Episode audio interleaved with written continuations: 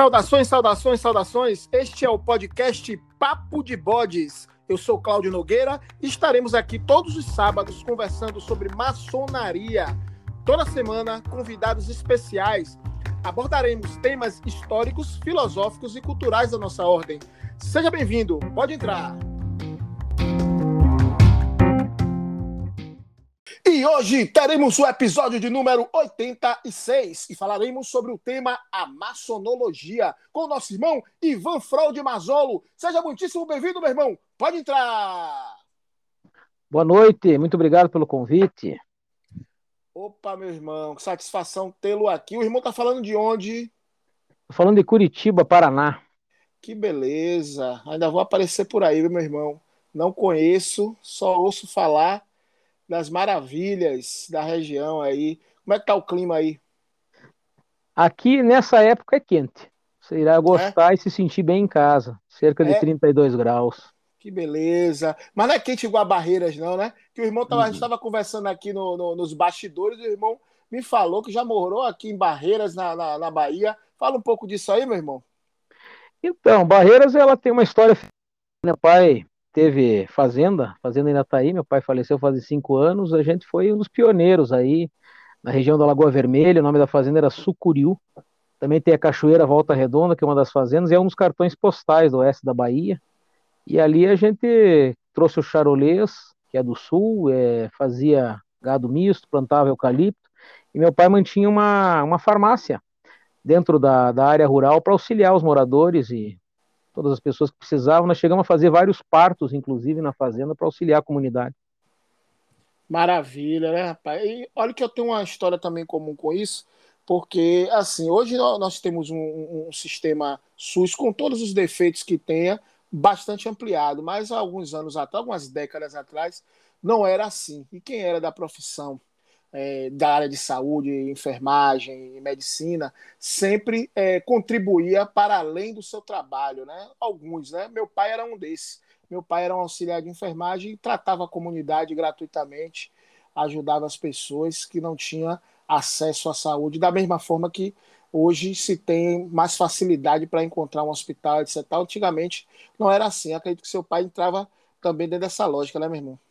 Ele sempre fez isso com muito amor, muito carinho e de forma apenas para desejar o bem a quem estava recebendo, nada mais em troca. Maravilha. Aproveitar e mandar um abraço para os irmãos da cidade de Barreiras. Barreiras eu já estive lá fazendo meu, trabalho com vendas de livros, artigos maçônicos. Estive lá, fiz, montei stand, fui em algumas lojas. Lá tem várias lojas. Um abraço aos irmãos de Barreiras.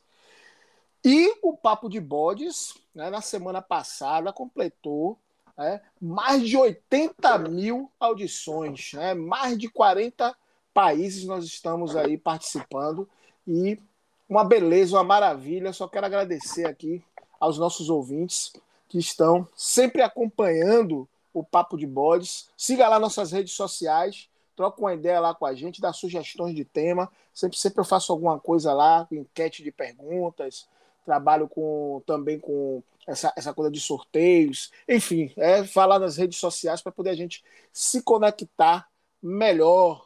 E vamos que vamos, né, meu irmão? Uma chamada O Currículo do Bode.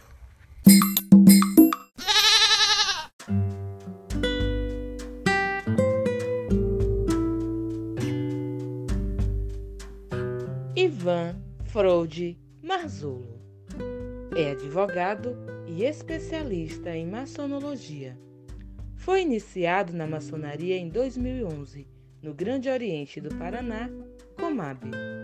É mestre instalado e ocupou diversos cargos na maçonaria simbólica e filosófica.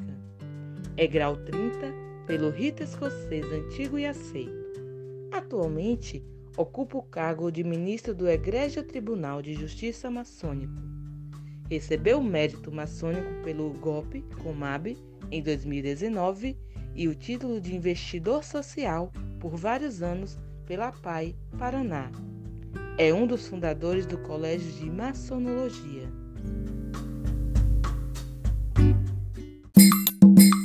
Mas, meu irmão, afinal, o que é a maçonologia? Maçonologia, ela é uma, uma busca, né, de construir um, uma ideia de uma ciência do saber, é, não com essa pretensão, né, porque a maçonologia ela possui uma forte relação dos estudos da história, da sociedade maçônica como um todo, né, é, e possibilitando é, uma forma que foi então inédita no Brasil, quando foi introduzido, o acesso ao conhecimento de forma acadêmica dessa sociedade em questão, né? O antigo, o primitivo, o lendário, o medieval ou operativo, o moderno ou especulativo, é, cuja primeira iniciação é, histórica, né, documental, data de 1646, né, no condado de Lancaster. É, então, basicamente é isso, né? É um contexto geral, né? E a pessoa pode se tornar um especialista numa área que ela se interesse de forma multidisciplinar, né? Com, gerando um domínio da estrutura maçônica e até da possibilidade de docência em história e filosofia, né? Maravilha. Eu conheci a maçonologia através de um curso de pós-graduação, fiz esse curso né, e me tornei o, o maçonólogo, né, no sentido dessa especialização. É muito interessante, realmente mudou a minha concepção de maçonaria, com certeza. Mas a gente vai falar sobre isso daqui a pouco. O que eu queria saber, meu irmão, é quando é que esse pensamento né, científico sobre maçonaria vai chegar a esse ponto de criar né, a, a, própria maçonologia. A gente sabe que a maçonaria, desde os tempos operativos, primitivos, como queira, ela é ligada à busca do conhecimento, né? a, a, a princípio a ciência da, da, da, própria construção em si, e depois a própria ideia de especular está ligada à filosofia, está ligada à busca do conhecimento. Mas eu digo, como é que é, toma esse formato de maçonologia? Conta um pouco da história disso para a gente, meu irmão. Bem, a, a maçonologia, no, no contexto, é, como diria Jorge Amado, né, é, com a cor local, né, ou seja, nas nossas terras brasileiras, ela é ainda infante, é verdade. Mas o primeiro contato que eu tive com maçonologia foi quando eu estava ainda na, nos bancos acadêmicos, na, na reitoria da, da Federal aqui no Paraná. A, gente fazia um curso sobre Dante Alighieri, da Divina Comédia, né? Então dividido em três fases. E uma, uma das fases veio uma professora italiana dar uma palestra. E quando eu fui olhar o currículo dela, ela era especialista em maçonologia. E eu fiquei admirado, porque eu nunca tinha ouvido falar aquela palavra. Isso foi aí em meados dos anos 2000, é, e me chamou muito a atenção. É, mas fora do Brasil, isso já existe há muitos anos aí, pode remontar talvez até os anos 60 ou até 70, mas no Brasil a gente não está, a, a, gente está na realidade com esse, esse conceito, como eu acabei de falar, há menos de uma década, né? E como é que surge isso é, é, na Europa, no caso, lá nos anos 70? Como é que, como é que se dá esse surgimento? É, a, os, os, dados eles, eles são de acordo com, com, cada, com cada país, mas a, a visão de maçonaria no contexto mundial ela, ela tem uma, uma intrínseca participação em vários pontos da história de cada país, principalmente é, na Europa de forma geral, assim como nos Estados Unidos, né? E os outros países também. Então, assim, esse contexto geral foi justamente da busca é, de desmistificar é, algo que em certo tempo foi criado, uma grande mistificação, e aí a gente pode remontar à época é, medieval ali, é, partindo da ideia da, da idade, supostamente idade das trevas, né? Com aquele domínio todo religioso. Então esse contexto criou um aso é, que deu à imaginação muitas coisas talvez desnecessárias e com o tempo se fez a necessidade de uma busca maior desse conhecimento compilado que na realidade ele está aí disposto para todas as pessoas, né?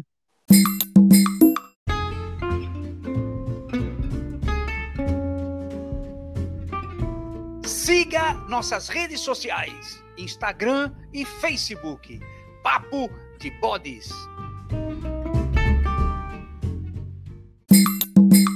Pois bem, irmão, e no Brasil, quando é que ele chega essa, esse contato? A gente sabe que, como o irmão falou, que na Europa já tinha algumas décadas acontecendo esse estudo científico da maçonaria. Mas quando é que chega aqui no Brasil? É com essas pós-graduações? São esses cursos que vão é, abrir os caminhos para a maçonologia? Alguém já escrevia sobre o assunto? Como é que chega no Brasil, meu irmão? É, no Brasil nós temos aí é, um momento literário maçônico, né, que existe, né, a Academia é, Brasileira de Letras Maçônica, né, é, ou Academia Maçônica de Letras, né. Então ali tem vários escritores, né, é, vários é, filósofos, aí pode-se relembrar um deles que até eu, eu gosto bastante, que é Nicolas Lang, é, mas o curso, ou então a ideia né, da maçonologia, ela é infante, né? Nós estamos falando há menos de uma década, né?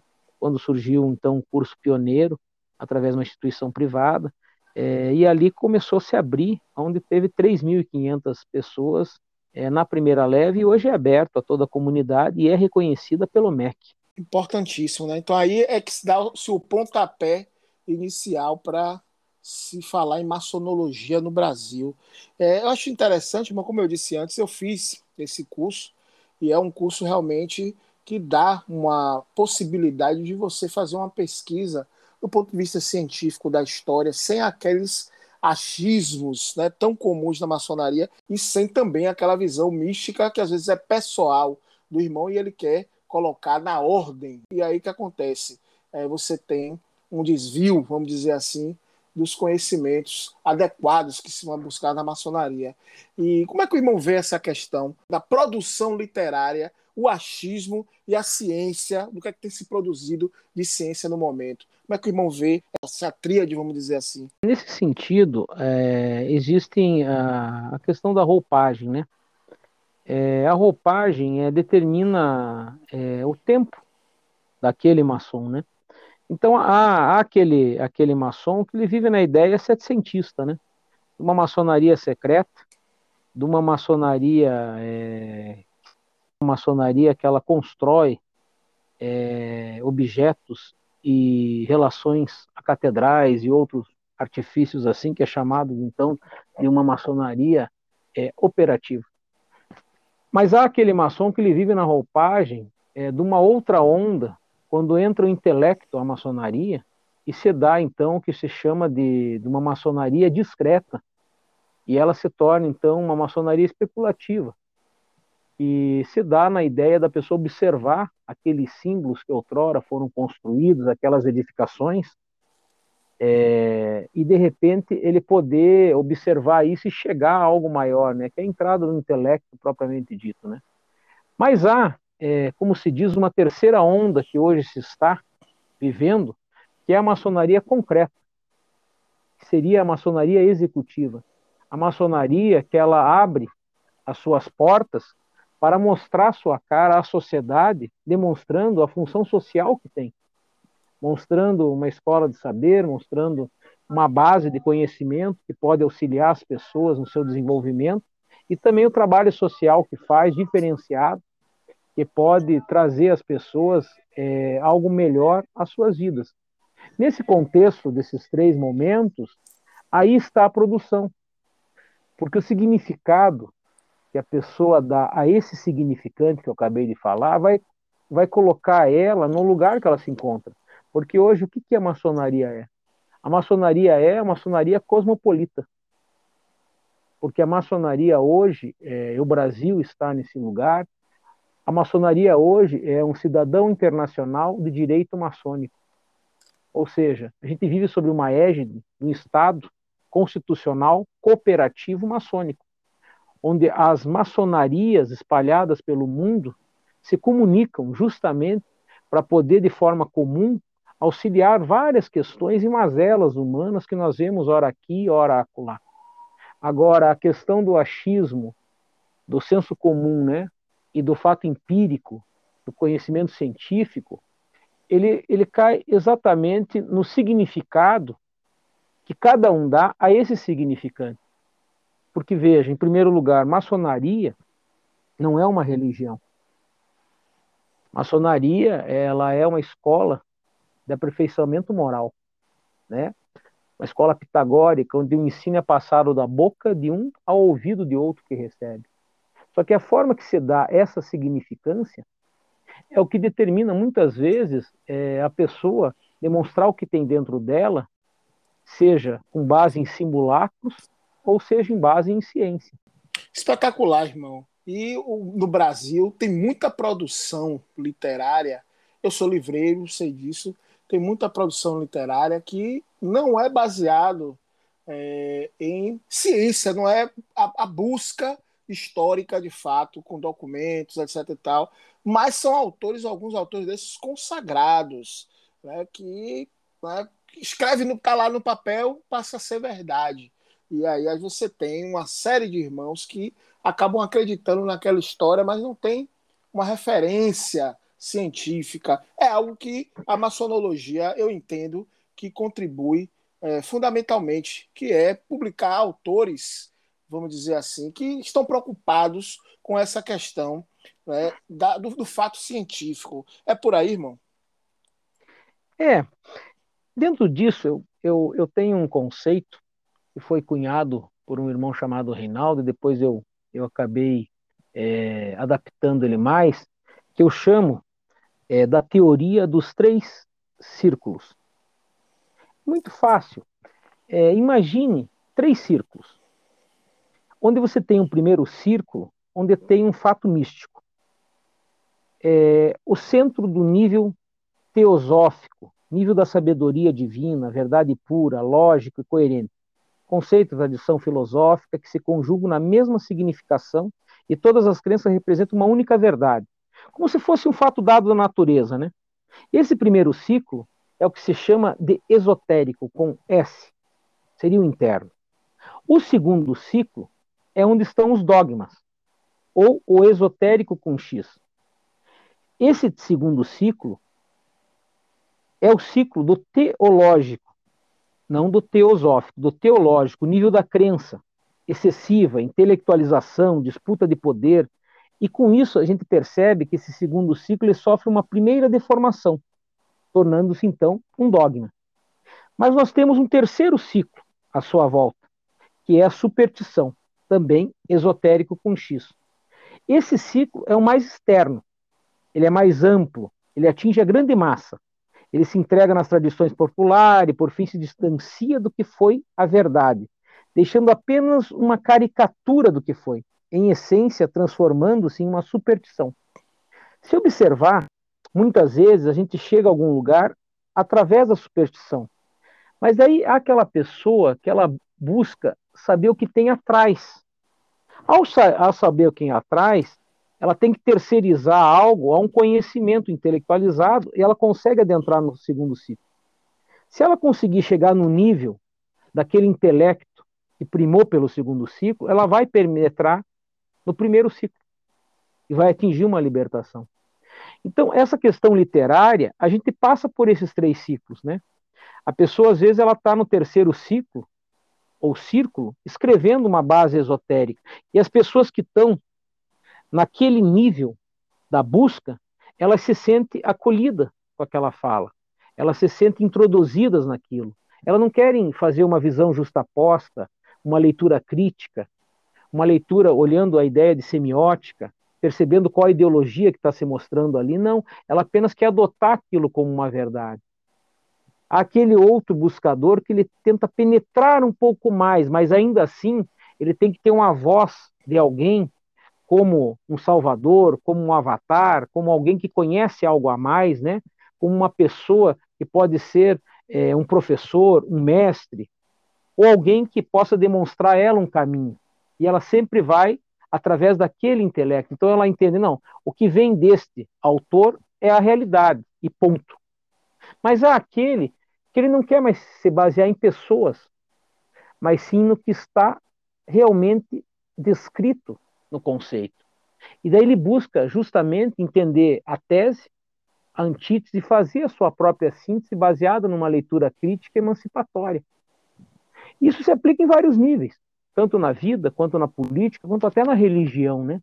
Há, há, há quem diga que o mito da caverna justamente é quando o homem entende a plenitude de Deus, ele passa a olhar para a luz sem precisar olhar para uma projeção dela. E essa libertação dá a ele é o maior dos confortos e ao mesmo tempo a maior da responsabilidade. Porque ele se torna responsável por tudo que ele faz, age e fala.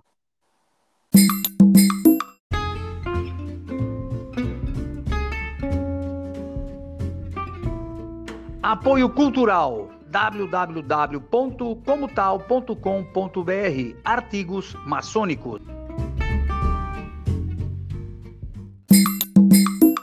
E interessante que você está falando aí é, de pessoas que, mesmo que não estejam buscando, talvez, da forma correta, da qual nós consideramos aqui, que através da ciência a gente chega a determinados conhecimentos, a busca da verdade está envolvido nesse, nesse sistema, mas também existe um, um, outro departamento, vamos chamar aí, que é o das pessoas que não têm interesse algum na pesquisa. É, na verdade, é, o que entende de maçonaria é aquilo que se passa ali na sua loja, e de repente, é, se a loja for uma loja que não tenha muita busca por conhecimento, ele fica naquele mundo ali. E aquele mundo ali é o segredo. Né? Ninguém sabe o que é que se passa ali. E o vizinho olha para ele saindo de paletó com uma pasta bonita, cheia de adereços, e fica o mistério. Só que nós não estamos mais na sociedade, no mundo dos mistérios, né? Tá tudo aí na internet. E às vezes o próprio vizinho dele sabe mais de maçonaria do que ele, porque as coisas estão aí, os conhecimentos estão aí. Quem tem interesse vai lá e faz essa pós-graduação mesmo. Ela é aberta para quem não é maçom, porque ela é um estudo científico, estudo de história. O irmão vê essa questão da, do, do, desinteresse do, dos maçons em relação à pesquisa científica? De forma geral, é, a maçonaria ela, ela, ela tem um requisito é, para a pessoa entrar que está baseado na própria moral, né? É, dentro desse requisito, nós vamos ter pessoas é, de vários níveis, sejam níveis intelectuais, sejam níveis profissionais, é, sejam níveis é, de tempo de vida e experiência, né? Que seria a verdadeira sabedoria. É, nesse sentido, é, diferente do que às vezes parece, né? E aí causa já uma barreira quando a pessoa imagina que maçonaria seja uma filosofia. Não, maçonaria não tem essa pretensão, até porque não há uma filosofia da maçonaria, né? A filosofia ela é um estudo amplo, onde a maçonaria, através do tempo, amealhou vários elementos em tempos e tempos da história para conseguir transformar na sua realidade de base de uma escola simbólica. Nesse sentido, é, há um critério de buscar desenvolver a pessoa, né? Porque se a gente partir da ideia da conscientização de Freire, que hoje às vezes é mal baratado, mas na realidade é, é um grande é, autodidata e também estudioso, né? Autodidata por um ponto e um grande estudioso da educação, onde ele diz que ninguém é o arauto da sabedoria e tem no seu docente é, o poço da burrice. Ou seja, é, a vida ela é feita de uma troca, né? Cada um soma na sua porcentagem. Então, assim, nesse sentido, eu não teria assim uma segurança para afirmar isso. O que eu posso dizer é que há pessoas que têm mais capacidade desenvolvida pelo seu próprio histórico e sua busca, e outras ainda estão desenvolvendo, né? E nesse sentido, você, você dá é, a luz a quem pode receber a luz, mas você mostra o caminho para chegar na luz a quem não pode ainda receber a luz. Assim como o sol, né? Se observar o sol, ele nasce a todos. Verdade, irmão. Agora, com certeza, tem que haver a vontade. Se não houver a vontade, Exatamente. esse processo querer, de evolução fica complicado. É, o, querer, o querer é o poder mágico que o homem tem, né? Isso é verdade. E o irmão conversou comigo aqui em bastidores sobre o colégio de maçonologia. Né?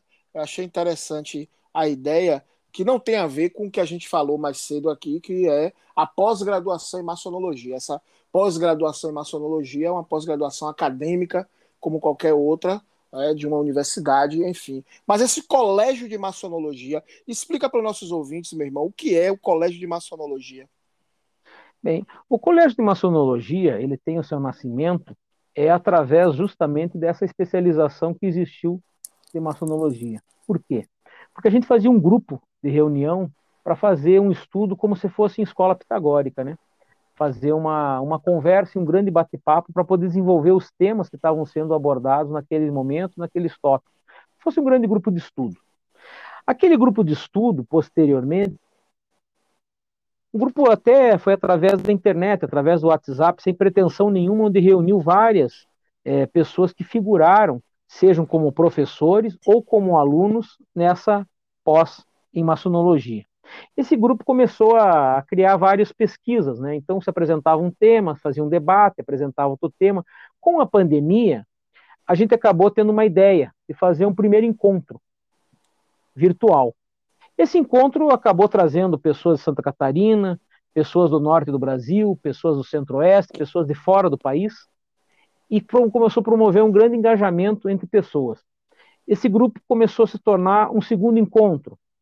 E daí nós começamos a planificar por tópicos, né? Num tópico a gente abordou todos os temas religiosos, dogmáticos, filosóficos, iniciáticos, até os temas herméticos ligados até às escolas de magia para fazer um compilado de conhecimento. Num segundo módulo, a gente é, planificou todas as entidades sociais representativas. Várias entidades foram representadas e fizeram a apresentação. Num terceiro, foi justamente as entidades que a gente chama de paramaçônicas, né? É justamente para trazer ao seio da maçonaria as mulheres, as crianças, sejam elas meninos ou meninas, e as famílias de forma geral, né? Para um grande congraçamento da família maçônica e das pessoas da comunidade. Isso acabou tomando um corpo. E qual foi o corpo? A gente resolveu, então, começar a montar alguns trabalhos com base em, a gente chamava de interseções e interlocuções a partir de um tema.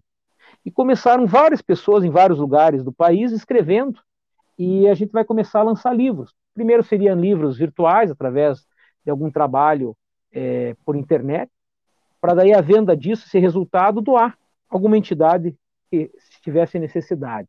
Num segundo momento, a planificação desses livros físicos, né? E fazer os seus lançamentos conforme foi melhorando os quadros, né? Para a gente retomar a vida como um todo, né? Então, nesse, nesse, nesse momento, passou a ser uma entidade sugênese, composta por maçons, né? Da, né, seja ligada à Comab, a CMSB e o Grande Oriente do Brasil, e ela se tornou um instituto de estudo e pesquisa da arte real a serviço da maçonaria regular, que atua na área de estudo, filantropia, assistência social e fomento. Então, hoje, qual que é o lugar que se encontra o Colégio de Maçonologia? Ele se encontra num lugar, por exemplo, na, na localidade que o irmão se encontra. Ah, nós queremos fazer um colégio de maçonologia. Vocês vão fazer a, a, participação do colégio, toda pessoa que é iniciada dentro do colégio, ou seja, faz parte do colégio como uma pessoa efetivamente um escritor, está buscando a pesquisa e o trabalho, ele passa a receber um título que nós chamamos de frater. Então, você tornar um fráter. Então, ao se tornar um fráter, você vai montar uma diretoria. E pode, por exemplo, na sua localidade tem lá um imóvel que a prefeitura deixa abandonado, alguma situação que não tem como administrar. Ter dentro dele um espaço justamente para desenvolver alguns trabalhos ligados à maçonaria, mas promover a busca pelo saber de várias formas, né? E fazer uma grande interação com um trabalho social. Então é, é, mais ou menos isso que se tornou o Colégio de Maçonologia hoje. É, isso, isso, surgiu ainda quando eu fui, então, é, presidente de loja, que chamamos de venerável, né? Mas qual que é o objetivo? É você pegar uma escola da comunidade, seja uma escola de periferia, seja uma escola de uma comunidade mais carente, ou, ou não, um, um colégio. O objetivo é, é uma escola, né? E essa escola se faz um convênio com ela no começo do ano. E qual que é a ideia do convênio? É que tanto o corpo docente quanto o discente se avaliem, mas não pelo comportamento do aluno, pela nota, não. Então você vai avaliar a pessoa se ela tem a virtude do amor filial. E essa avaliação, ela vai chegar num, num bimestre e vai ter um número X de alunos, seriam mais ou menos uns cinco alunos, os mais bem avaliados, seja num quesito desse. E ali você percebe talvez uma surpresa. Talvez aquele aluno que não é tão comportado, ele tem uma grande virtude numa área e não foi percebido. E talvez o que precisa nele é dar um direcionamento para ele chegar no lugar que ele é garantido pela capacidade que ele tem. Ao mesmo tempo, os professores são avaliados, o corpo docente, enfim, toda a estrutura da escola. No primeiro avaliação, ao final dela, a gente vai até a escola, procura trazer a comunidade para a escola é, e fazer um grande congraçamento da família daquela comunidade, né? Então, nesse momento, é entregue aquele aluno, aquele docente e toda aquela equipe que foi avaliada um mérito estudantil que, na realidade, é uma comenda. E essa comenda é uma honraria que ele recebe, de forma positiva. Os que não foram avaliados sentem o desejo de, no próximo bimestre, estar naquele lugar, porque realmente é um evento muito bonito, com discursos muito positivos. Essas crianças, elas vão sendo avaliadas por nós de forma geral. Ao final do ano, a gente busca trazer essas crianças para serem direcionadas, seja para nossas ordens é, paramaçônicas, que se dizem, né, ou é, Filhas de Jó e Arco-Íris, né, Ordem Internacional do Arco-Íris, ou para a Ordem de Molay. Para quê? Para desenvolverem ainda mais as potencialidades que elas possam ter como crianças e chegarem num lugar melhor. Nesse sentido, também, essas crianças se busca direcionar elas para a capacitação, direcionar ela de uma forma positiva, e quando elas chegarem já numa idade compatível, talvez até elas passarem a ingressar os seios da maçonaria. É um projeto, uma função social muito grande. Espetacular, meu irmão. É isso que a maçonaria tem que fazer. Através do conhecimento, através da ação social, a gente poder melhorar o mundo em que nos encontramos.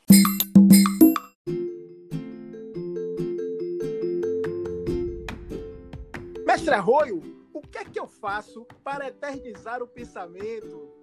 Escreva um livro. Acesse www.editorareligare.com.br. Nós ajudamos você nessa difícil empreitada. Ninguém escreve um livro sozinho.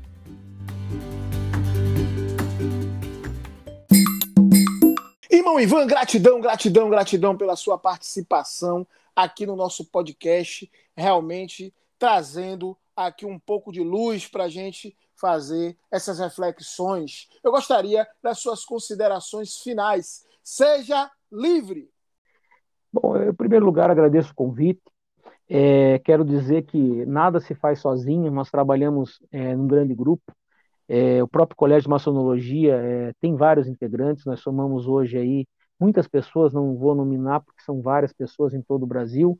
É, está aberto a todas as pessoas que tenham vontade de conhecer o Colégio de Maçonologia, né, sendo irmãos, né, e as outras pessoas que tenham vontade de auxiliar de alguma maneira, nós estamos abertos. Né? O meu contato depois podem pegar se precisarem para alguma coisa. Eu estou à disposição. Agradeço o convite recebido pelo irmão. Espero ter atendido é, na modesta visão subjetiva que passei de todos os temas aqui. Eu agradeço a Deus por poder estar aqui nesse momento. Obrigado. Irmão Ivan, satisfeito!